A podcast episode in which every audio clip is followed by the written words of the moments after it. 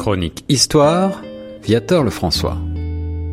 Toujours sur les ondes de choc FM 105.1, il est maintenant l'heure de retrouver notre chroniqueur spécialiste de l'histoire du Canada, l'auteur Viateur Lefrançois, qui va nous parler aujourd'hui et nous proposer une chronique spéciale consacrée à Louis Hébert, premier agriculteur au Canada. Bonjour Viateur. Bonjour. Ravi de vous retrouver. Alors, euh, pour quelle raison vous avez choisi aujourd'hui de nous parler de cet homme Louis Hébert? Euh, ben, justement parce qu'il a été le, premier agriculteur hein, de la Nouvelle-France, le premier colon canadien à tirer sa subsistance euh, du sol. Donc, euh, lui-même, d'ailleurs, il a été aussi le premier officier de justice en Nouvelle-France que Champlain, Samuel de Champlain lui avait confié. Hmm, D'accord. Et il commence sa carrière. qu'est-ce qu'il, dans quelle branche est-ce qu'il travaille au départ? C'est ça, il était en France, donc euh, à Paris, il était apothicaire, qu'il appelait, donc, euh, euh, puis il connaissait l'art de guérir avec des herbes, et donc il avait, il était finalement, quand il est arrivé en Nouvelle-France, ça a été, ça a été pour les colons qu'il y avait ici, c'était vraiment une bénédiction. Hein. Alors, est-ce que vous pouvez nous décrire un petit peu ce personnage il, il naît à Paris, donc? Oui, en 1575. Euh, puis il est mort à Québec finalement en janvier 1627. Euh, Donc euh, son père, qui s'appelait Nicolas, il était apothicaire lui-même à la cour de Catherine de, Médicis. Donc voilà, c'est. Ah oui, donc c'était déjà des gens assez bien introduits hein, dans les milieux nobles, j'allais dire. Exactement. en fait, c'était elle avait remplacé euh, le roi, le roi justement parce qu'il parce qu'il était trop jeune pour régner. Donc Catherine, euh, et c'était euh, Catherine de Médicis, ben, Médicis, ben, finalement c'était une italienne aussi, donc elle a mmh. rentré mmh. beaucoup d'Italiens. Un peu vous connaissez un peu l'histoire. Donc c'était beaucoup de beaucoup de, de, de corruption hein, pour l'époque à cause de ça. D'après des, des, documents qui, qui, ont été découverts à Paris récemment, d'ailleurs, Louis est né euh, au Mortier d'Or, donc c'est une maison située près du Louvre. Euh, il était marié à Marie Rollet. Ils ont eu trois filles, donc, euh, donc une nombreuse descendance à partir de Québec, justement. À partir de Québec, notamment une fille qui va se marier avec un colon nommé Guillaume Couillard. Est-ce que vous voulez nous dire quelques mots là-dessus? Oui, ça. C'était lui, il travaillait, euh, Guillaume, il travaillait pour euh, des compagnies de, traite de fourrure euh, quand il est arrivé ici, mais il s'est vraiment bien implanté. C'est un des premiers colons de la Nouvelle-France finalement. Et d'ailleurs, l'ex-premier ministre du Québec, qui était un descendant direct du couple euh, Couillard aussi. Ah, voilà, c'est la raison pour laquelle vous vouliez souligner cette, euh, cette filiation. Alors, euh, pourquoi est-ce qu'il y a un tel intérêt pour le Nouveau Monde de la part de, de Louis Hébert? Ben, en fait, lui-même, il, était parent de, euh, avec Jean de Biencourt, euh, de Poutrincourt, qui a reçu la concession de l'Acadie. Hein. donc, euh, ah oui. donc, vous voyez, c'était vraiment bien avant Québec. ça explique d'ailleurs sa présence dans l'expédition d'un nommé Dugas des Monts de 1605, 1606 lors de la fondation de Port-Royal et de l'Acadie. Donc, c'était quand même, euh, il était euh, assez tôt ici. Hein. C'est intéressant. D'ailleurs, en 1603, il était avec Champlain euh, en Acadie aussi. Donc, c'était quand même intéressant. Et à l'été 1606, Hébert va accompagner Champlain justement et, et Poutrincourt également le long de la côte atlantique vers le sud-ouest. Oui, c'est ça. Donc, c'est le Maine et tout ça qu'on connaît mhm. aujourd'hui.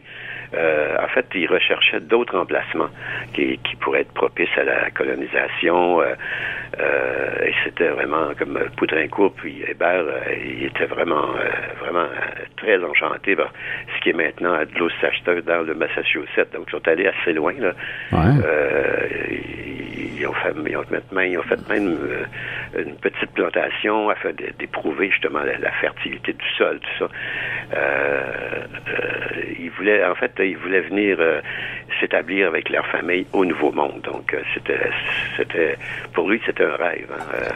Et pourtant, ce rêve va être brisé par le roi de France qui met donc abruptement fin à cette aventure.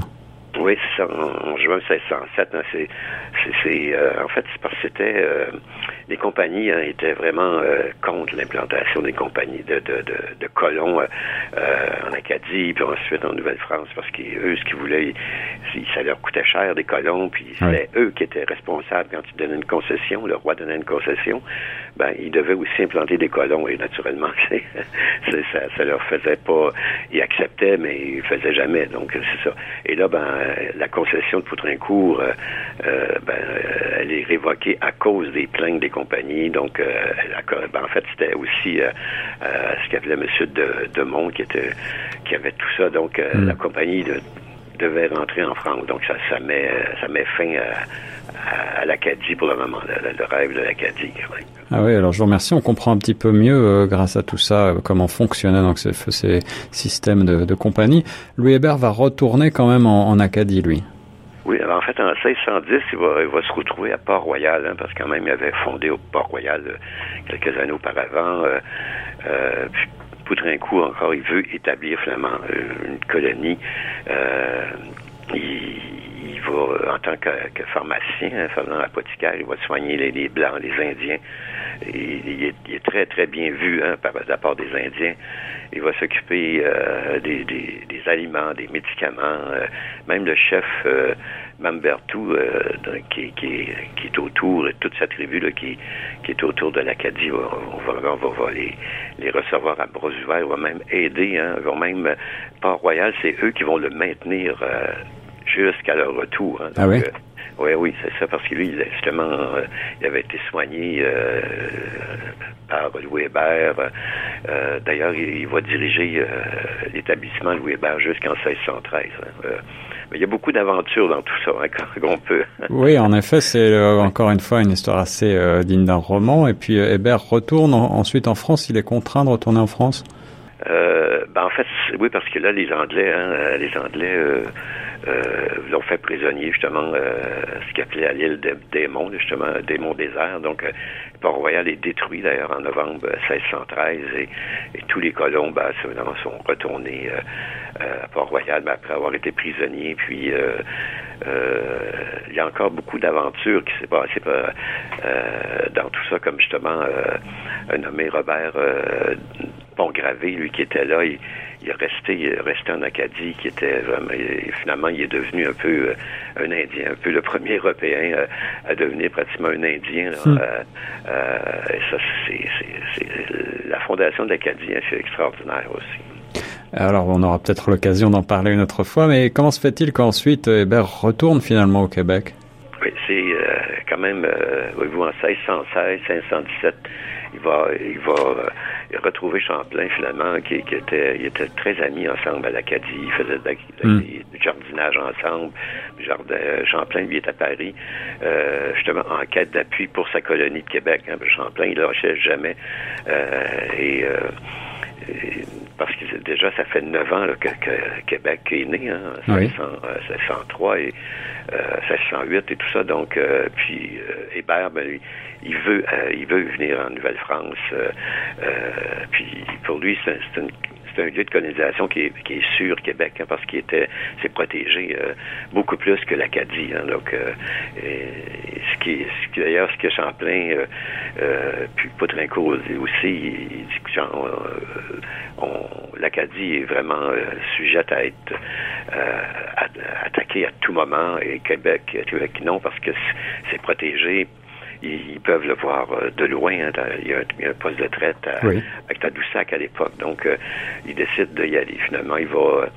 Euh, D'ailleurs, Champlain va obtenir un contrat favorable de, la compagnie de fourrure pour les bers, pour euh, qui, finalement la compagnie a la, main haute euh, sur la région du Saint-Laurent. Hein. C'est eux qui ont les contrats de traite. Donc, euh, puis il va recevoir 200 couronnes par an là, pour pour ses services comme apothicaire, puis le gîte, la nourriture pour lui et sa famille pendant la période de, de défrichage, on peut hmm. dire. D'accord. Alors donc il, il, va vendre en fait ses biens. Euh, et est-ce que qu'est-ce qui se passe ensuite? Ben, ça c'est le, le, le a toujours les coups, des coups, comme on dit, les coups de jarnac des compagnies. Hein, ils promettent, mais euh, donne très peu. il va vendre sa maison, son jardin à Paris, hein, parce que lui, il cultivait les, les, herbes pour comme apothicaire. C'est ça, il amène sa femme, d'ailleurs, Marie Rollet, ses trois enfants, qui s'appellent Anne, Guillemette et Guillaume, qui sont il va les amener à Honfleur, puis il se prépare à s'embarquer, mais une fois sur place, il va constater que la compagnie n'a absolument pas l'intention de, de, tenir ses engagements. Oui, c'est ça, c'est ça. Alors qu'est-ce qui arrive finalement?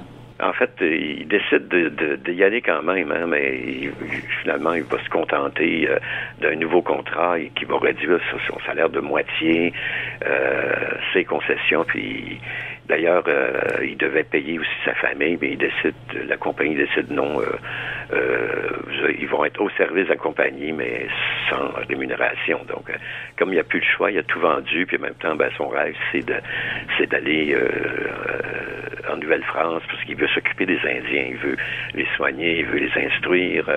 il va accepter finalement, puis le 11 mars 1617, il va partir de Honfleur pour Québec. Et comment est-ce qu'il est reçu à Québec? Ah, c'était, euh, euh, ben, comme son talent d'apothicaire, hein, donc, euh, puis en même temps, il va apporter une provision de, de grains hein, qui vont faire la bénédiction, vraiment des colons qui sont malades, affamés. Hmm. parce que les compagnies refusent que les gens labourent la terre. Ah bon?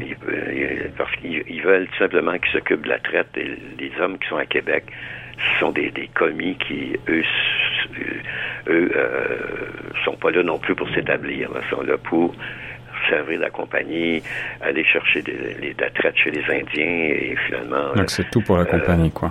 Exactement, mais même s'ils ont accepté d'amener tant de, de, centaines ou de milliers de, de colons, ils le font vraiment euh, au compte-goutte. Hein. Hmm. Hmm. Et d'ailleurs, euh, euh, il va consacrer, euh, Louis Hébert, une grande partie de son temps à, la compagnie, mais il réussit quand même à défricher, à planter une certaine étendue de terre pour... parce que c'est sa passion aussi. Alors, premier agriculteur au Canada, Hébert est le seul, outre Champlain lui-même, à cultiver la terre à ce moment-là? Ah oui, mais exactement. C'est sûr que quand Champlain, lui, lui, c'était son ami hein, en Acadie, hein, puis euh, il s'entendait bien. Euh, Champlain, lui, voulait cultiver la terre. Il, il voulait que les colons vivent par eux-mêmes. Hein, euh, donc, mais les compagnies font vraiment tout, tout pour le détourner de l'agriculture. Champlain est un missionnaire qui s'appelle le, père Sagard, lui. Ils disent tous deux que les restrictions imposées sont illégales hein, de, la part des compagnies. Puis l'activité, euh, c'est sûr, l'activité débarre les, les, fatigues. Hein. Puis en même temps, ben, c'est qu'il ça nuit à, ça nuit à l'agriculture, ça nuit à l'écoulement des produits aussi. Donc euh, tout ça fait que finalement il peut pas profiter de, du fruit de son labeur. Hein. C'est ça. Euh, Alors vous nous parliez en introduction de Louis Hébert également comme premier officier de justice en Nouvelle-France. Quelles, quelles sont ses charges?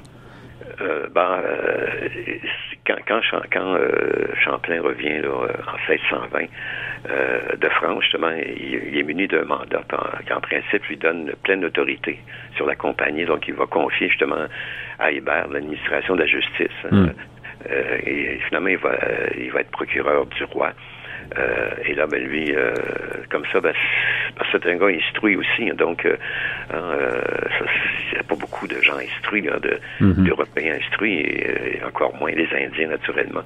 Et c'est, à ce titre, d'ailleurs, qu'il va signer une, une, une pétition qui, qui est adressée au roi par la colonie en 1621 pour en fait, c'était plus de protection.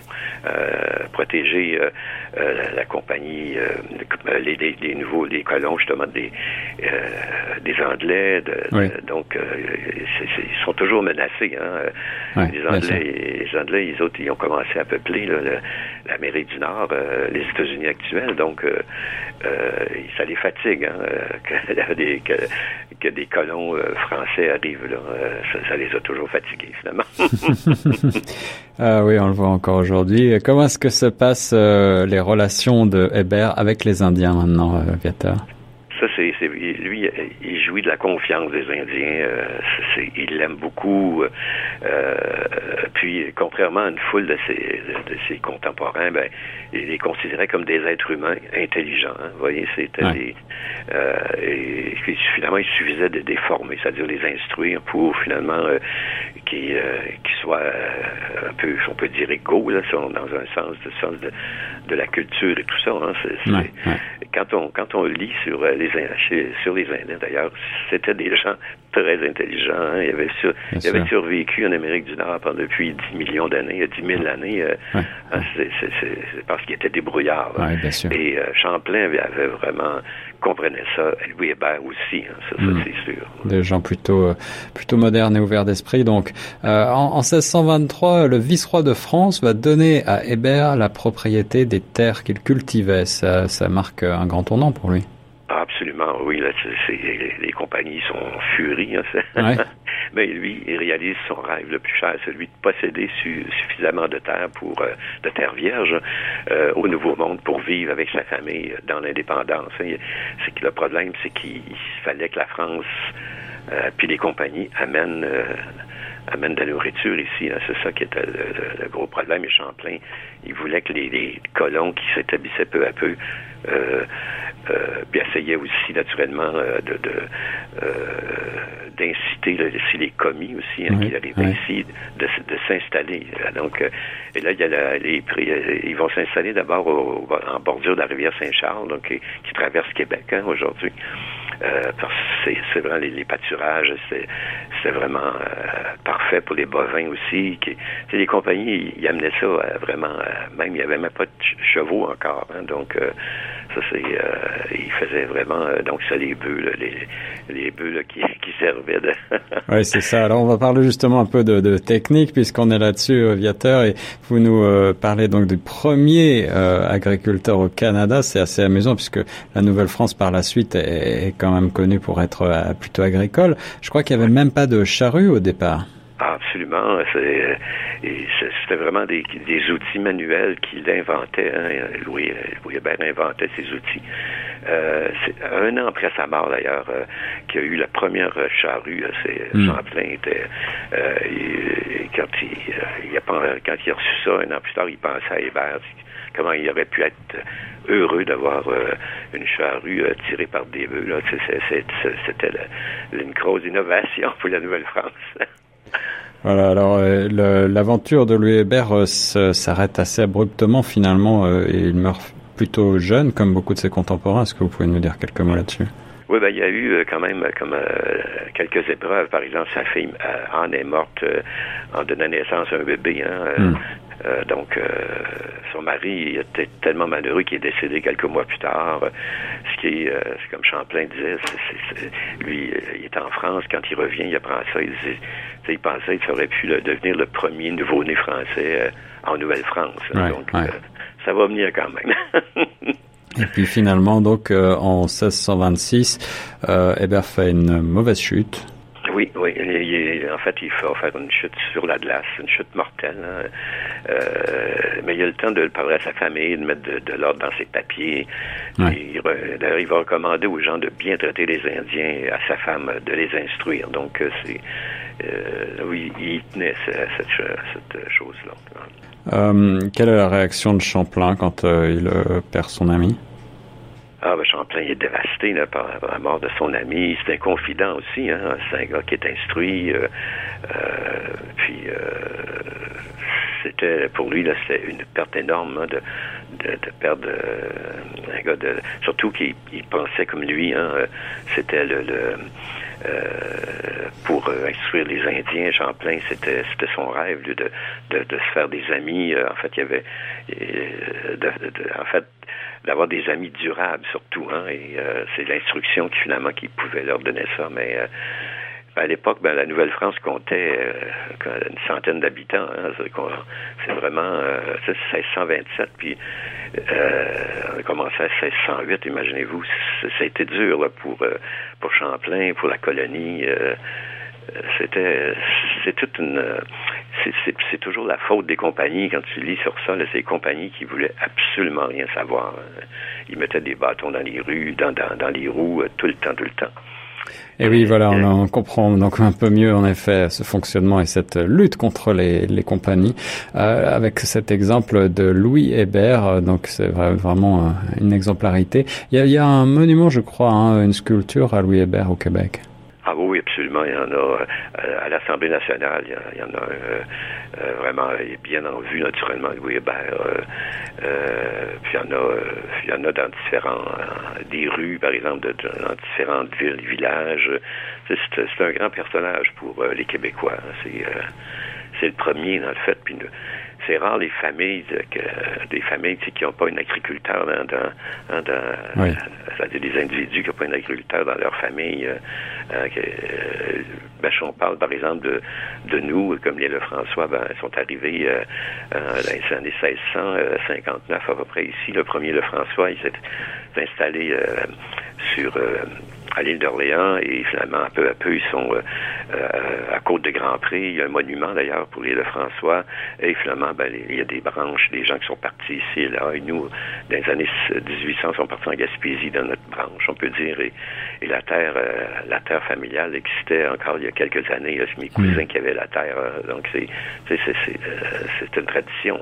C'est une tradition d'agriculture. Merci beaucoup, Viateur Lefrançois, écrivain, de nous avoir présenté donc le parcours et la vie de Louis Hébert, le premier agriculteur en Nouvelle-France. On reste sur les ondes de choc FM 105.1.